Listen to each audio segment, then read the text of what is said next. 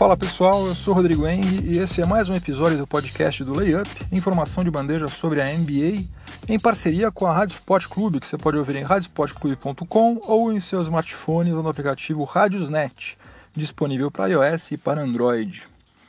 Vamos aqui ao nosso cronograma do que vai rolar no episódio de hoje. No primeiro período, vou falar sobre Vitor Oladipo, que se transformou num jogador muito mais eficiente é, desde quando ele foi negociado pelo Oklahoma City Thunder. E está fazendo com que a torcida do Indiana Pacers supere numa boa, sem problemas, a saída de Paul George. No segundo período, continuando mais ou menos no mesmo assunto, é inegável que, a exemplo de todo o time do Oklahoma City Thunder, Paul George não está rendendo o que se esperava dele. E isso aí pode ter consequências mais imediatas e radicais do que a gente poderia imaginar há algumas semanas. No intervalo nós vamos pegar a nossa máquina do tempo, mas dessa vez não vamos acompanhar um jogo em especial, uma performance em especial, mas sim o nascimento de um dos nomes mais importantes na história de uma das franquias da NBA. Acho que, aliás, é o nome mais importante ainda na história desta franquia.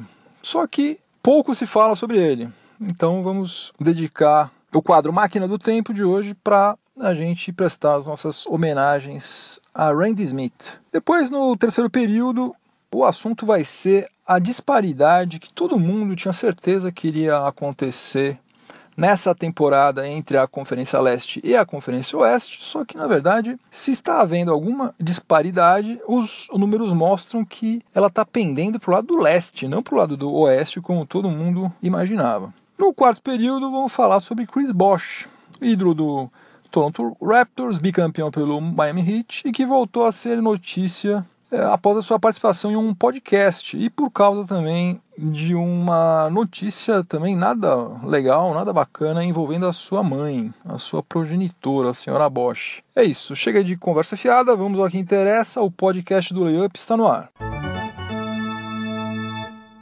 Eu duvido que muita gente tenha apostado antes do início da temporada que o Indiana Pacers estivesse realizando um, uma campanha tão boa quanto essa atual. Eles estão com 16 vitórias e 11 derrotas, ocupando a quinta colocação na Conferência Leste. Eu, particularmente, achava que a saída do Paul George iria arrasar o Pacers tanto ofensivamente quanto defensivamente. Eles iam decair profundamente. Me errei feio. Me errei feio porque eles estão, na verdade, agora fazendo uma campanha melhor a essa altura do que eles tinham uh, depois de 27 jogos na temporada 2016-2017. No ano passado, a essa altura, aliás, no ano passado não, na temporada passada, a essa altura, eles tinham 13 vitórias e 14 derrotas e estavam fora do G8. Hoje eles, como eu já falei, estão em quinto. E esse sucesso aí, de certa forma surpreendente, se deve à não menos surpreendente evolução do Vitor Oladipo o ala armador que é, chegou a Indianápolis justamente na troca que levou Paul George ao Oklahoma City Thunder. Ele está fazendo disparado a melhor temporada dele na NBA. Ele está. Deixa eu pegar aqui os números. Na temporada passada, ele teve média de 15,9 pontos em 32,2 minutos por partida. Agora, ele está jogando um pouquinho mais só. Ele está jogando 34 minutos por partida, só que a média de pontos dele subiu de 15,9 para 24,5 pontos por partida. Isso aí é consequência do aproveitamento nos arremessos de quadra dele, que subiu também numa proporção gigantesca. Ele está chutando 48,5% nos arremessos de quadra, que é a melhor marca da carreira dele, e está chutando também 44,4% nos arremessos de três pontos, também melhor marca dele. Uh, além de estar com 5,3 rebotes por partida, está com 4 assistências por partida. Então, deu um salto gigantesco, é um dos nomes candidatíssimos ao prêmio de Most Improved Player porque ele, como eu já falei, permaneceu praticamente o mesmo tempo em quadra, só que ele está produzindo muito mais do que antes. Em pontos é uma coisa brutal, né? Ele está marcando cerca de 8,6 pontos a mais por jogo, aumento de mais de 50% em relação à temporada passada.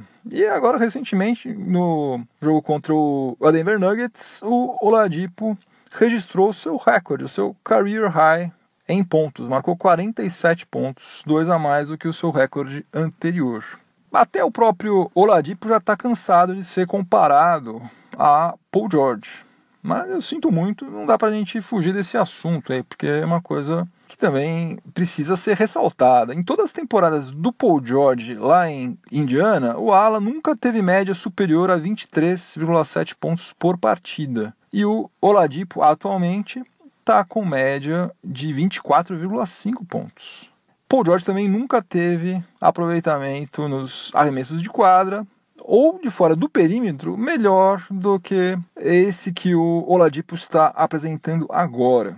E dentro de mais alguns dias, se eu não me engano, no dia 25 de dezembro, no dia de Natal, vai começar a eleição via internet é, visando o All-Star Game 2018, né, para a gente poder escolher quais jogadores a gente quer que participe participem, aliás, do Jogo das Estrelas.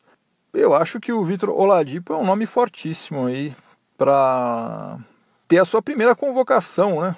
Digamos assim, de All-Star. Tá realmente merecendo. O duro é que a concorrência é muito grande, né? Ele joga em uma é posição ali que tem vários nomes de peso. Não é nada fácil conseguir cavar uma vaguinha, mas se não for agora, não é nunca, né? Porque no Oeste ele não ia conseguir mesmo. E agora que ele está no Leste jogando nesse nível, eu acho que tem grandes chances de que ele faça sua estreia como All-Star em fevereiro de 2018. Vamos torcer por ele que ele está merecendo. Começando o segundo período do podcast do Layup, em parceria com a Rádio Sport Clube, eu vou falar agora sobre o outro lado dessa troca aí que levou o Vitor Oladipo ao Pacers. Vou falar sobre Paul George que tem algumas circunstâncias envolvendo o, o ala e que faz com que a gente precise ficar de olho no que pode acontecer com ele nos próximos meses. Ele, apesar de estar tá tendo um a desempenho defensivo muito bom, como quase sempre, está com uma média de 2,5 roubos de bola por partida, que é, na verdade, é a melhor média da liga atualmente. Ele está liderando a NBA em roubos de bola. A produção ofensiva dele está deixando muito a desejar. O Paul George tem atualmente a pior média de pontos por partida desde 2002 2013 e tem também o pior aproveitamento nos arremessos de quadra da sua carreira. Se o seu contrato fosse mais longo, eu acho que ninguém iria estar se preocupando muito com esse seu desempenho atual, né? Afinal de contas, ele é um cara fora de série, já foi All-Star quatro vezes. Ele, inevitavelmente, com o passar do tempo, ele iria acabar se encontrando aí. O problema é que tempo é uma coisa que Paul George não tem muito lá no Thunder. Em julho de 2018, o Paul George pode se tornar um free agent. Pode assinar com qualquer franquia, inclusive com o Lakers, que ele já declarou, não escondeu de ninguém, que ele gostaria de atuar no Lakers. O time de, da infância dele, ele cresceu lá perto de Los Angeles e tal. Tem foto dele usando o uniforme do Lakers quando ele era criança. Aí, diante disso tudo, considerando-se que o Thunder é, não está indo nada bem, as coisas lá parece que estão demorando muito mais do que todo mundo achava para encaixar é possível que Sam Presti, general manager do Thunder, que é um cara muito pragmático, muito objetivo, é, como tem que ser mesmo, ele resolva, olha, quer saber, eu vou passar Paul George para frente para não ficar no prejuízo. Esse ano, a trade deadline, né, que é aquela data limite para realização de trocas, vai ser no dia 8 de fevereiro, 10 dias antes do All-Star Game. E até lá, é, qualquer troca pode acontecer. Pode ser que aconteça amanhã, pode ser que aconteça no dia 7 de fevereiro, mas tem muita gente apostando que essa é uma ideia que já está passando pela cabeça de Sam Presti. O problema é que para ele fazer a troca, é, a franquia que for receber Paul George tem que estar tá ciente, tem que estar tá confortável com a ideia de que o Paul George continua podendo se tornar um free agent em julho de 2018. Né? Não é porque ele foi trocado que o contrato dele mudou. Não, o contrato dele vai continuar sendo o mesmo. Ele vai continuar podendo é, se tornar free agent, a não ser que ele renove o contrato ou dê a palavra dele, ó, eu vou renovar com vocês e tal, o time que recebê-lo não tem garantia alguma de que ele vai atuar por mais do que três, quatro meses. Então, qual franquia iria ceder alguma coisa de valor em troca de alguém que, por melhor que seja, iria atuar durante pouquíssimo tempo? E daí mais um rumor, isso tudo é na base do rumor, viu gente? Não é nada concreto, viu? Mas é um. Como são rumores que fazem muito sentido, eu acho que vale a pena a gente falar sobre isso. É, essa franquia seria o Cleveland Cavaliers, que já está dando como certa praticamente a saída de LeBron James em julho de 2018. Então o Kevin estaria numa onda meio de tentar tirar a última gota do que LeBron James pode oferecer a eles e estariam dispostos a fazer algum tipo de loucura, entre aspas, né, para contratar Paul George e chegar nos playoffs com uma seleção, né? Imagina só um time com Isaiah Thomas, LeBron James, Kevin Love, Dwayne Wade, Paul George, ia ser realmente no papel, pelo menos, ia ser fantástico. Agora, como eu já falei, reforço, é tudo especulação, mas como é uma especulação que tem começo, meio e fim, faz sentido. É bom a gente ficar de olho no que pode acontecer nos próximos meses, nas próximas semanas ou até nos próximos dias. Aí. Quem sabe a gente não tem alguma surpresa antes do que a gente está pensando.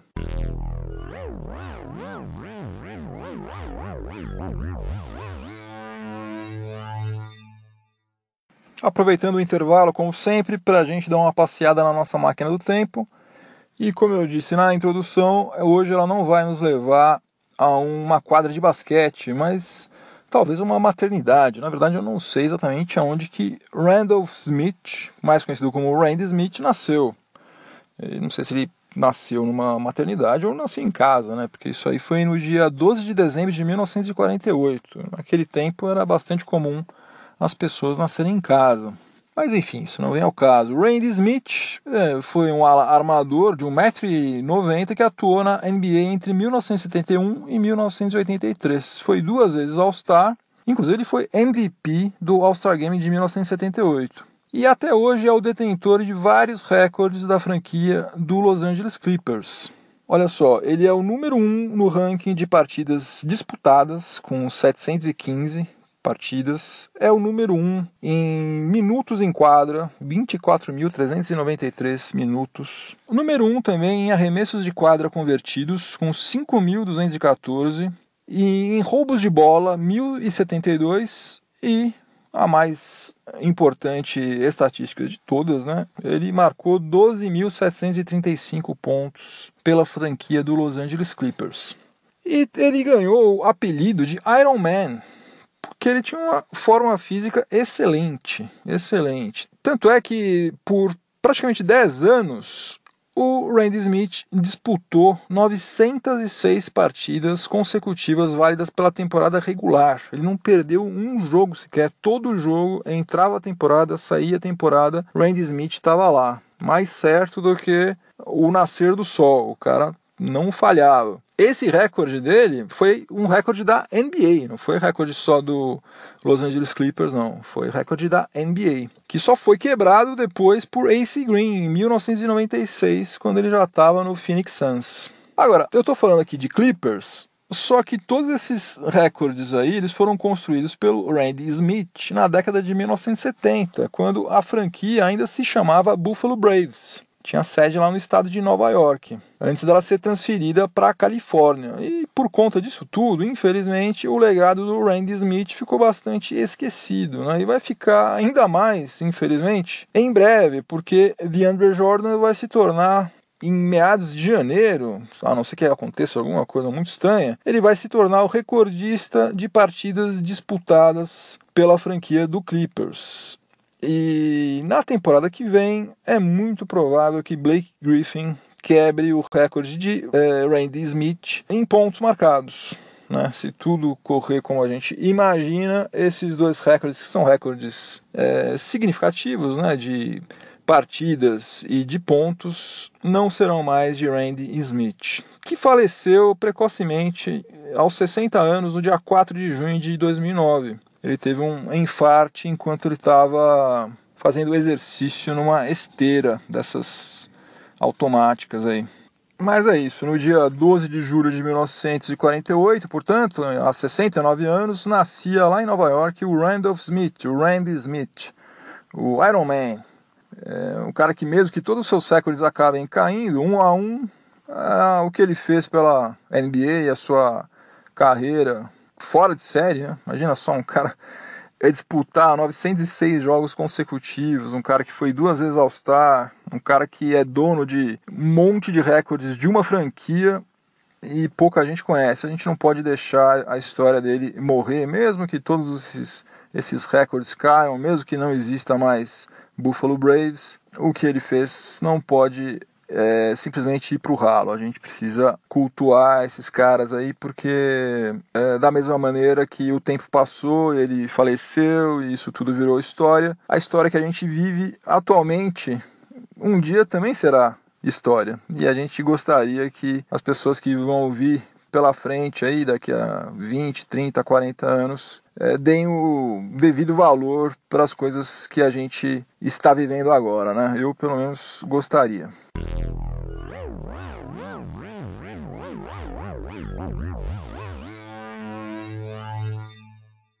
Começando o terceiro período do podcast do Layup, em parceria com a Rádio Sport Clube. Olha, olha só, na última free agency saíram do leste foram pro oeste nada menos do que quatro jogadores com um status de estrela, né, de All-Star. O Paul Millsap, o Jimmy Butler, o Carmelo Anthony e o Paul George. Isso sem contar outros ótimos jogadores menos badalados aí, como o Brook Lopes, Taj Gibson, enfim. E daí, por conta disso, virou meio que lugar comum todo mundo dizer que a briga na Conferência Oeste se tornaria ainda mais acirrada é, do que já era e que a disparidade técnica em relação à Conferência Leste seria ainda maior também do que já vem sendo há algumas temporadas.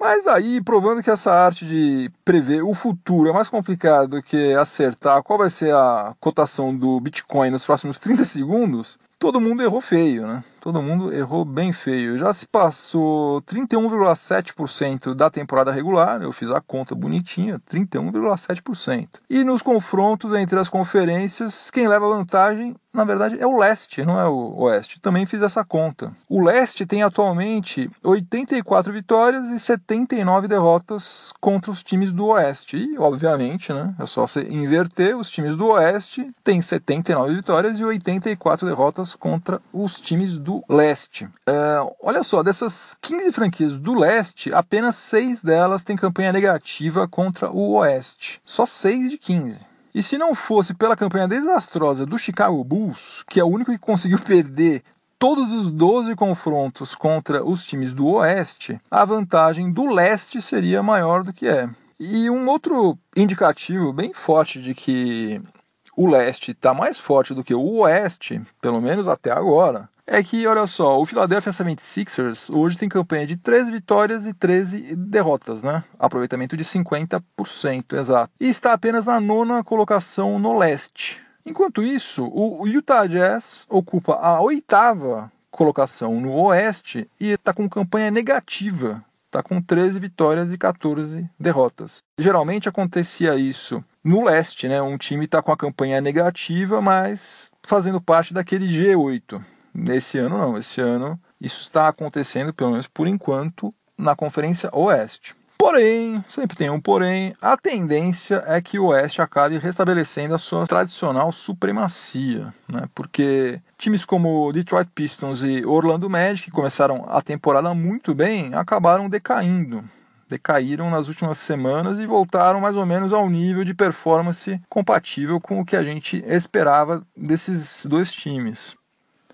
Enquanto isso, lá na Conferência Oeste, é, dois times, pelo menos, têm a perspectiva de subir de produção nos próximos dias ou nas próximas semanas, que são San Antonio Spurs, quando Kawhi Leonard voltar, e o Clippers, que está fazendo uma campanha péssima, e quando o Milos Teodosic retornar, eles vão voltar a ter um camarada para organizar o jogo, distribuir a bola, cadenciar o jogo e tal, uma coisa que está faltando lá para eles.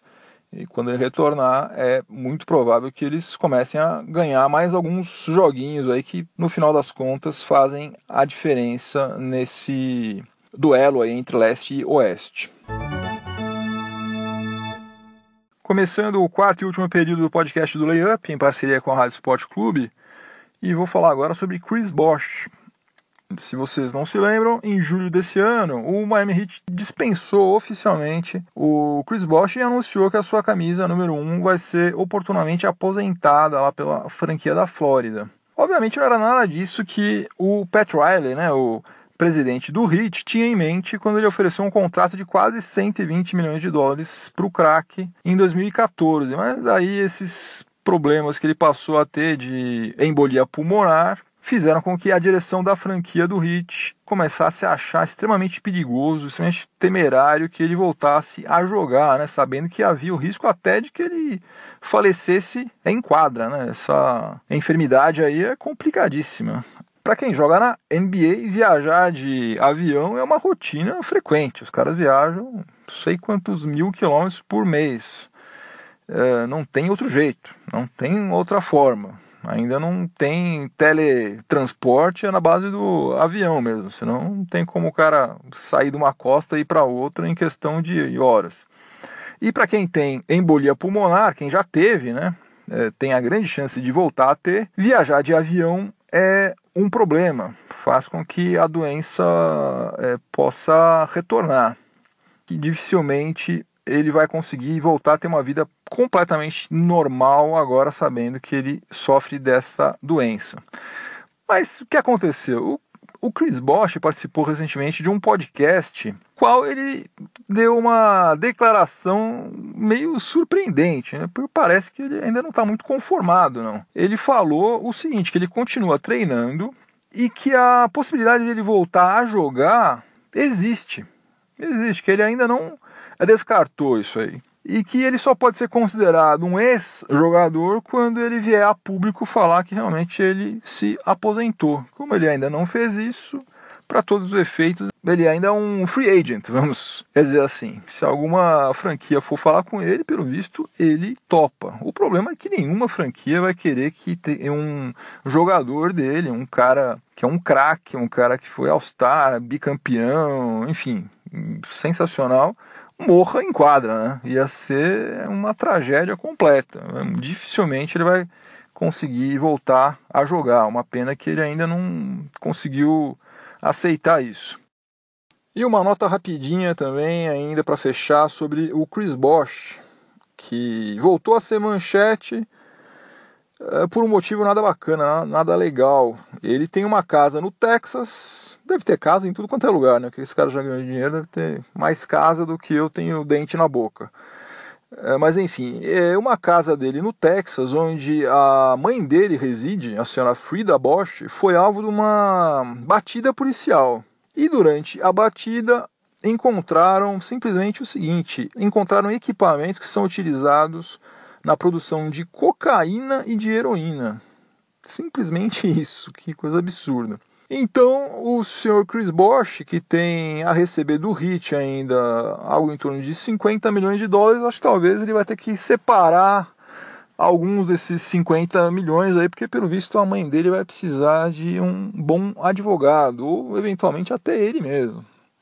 Tomara que seja tudo um grande equívoco, que não tenha nada a ver com ele e tal, mas é uma história no mínimo muito mal contada, né? Fim de jogo, não tem prorrogação. O podcast do Lepe vai ficando por aqui. Eu converti meu Game Winner, como sempre. Se você estiver ouvindo esse episódio na Rádio Sport Clube, continue sintonizado por aí que tem mais informação esportiva de qualidade na sequência. Se você estiver ouvindo em alguma plataforma de podcast, perca uns 20 segundinhos aí para você avaliar positivamente o podcast do Layup. E é isso. Até a próxima, um abração para todo mundo. Tchau, tchau.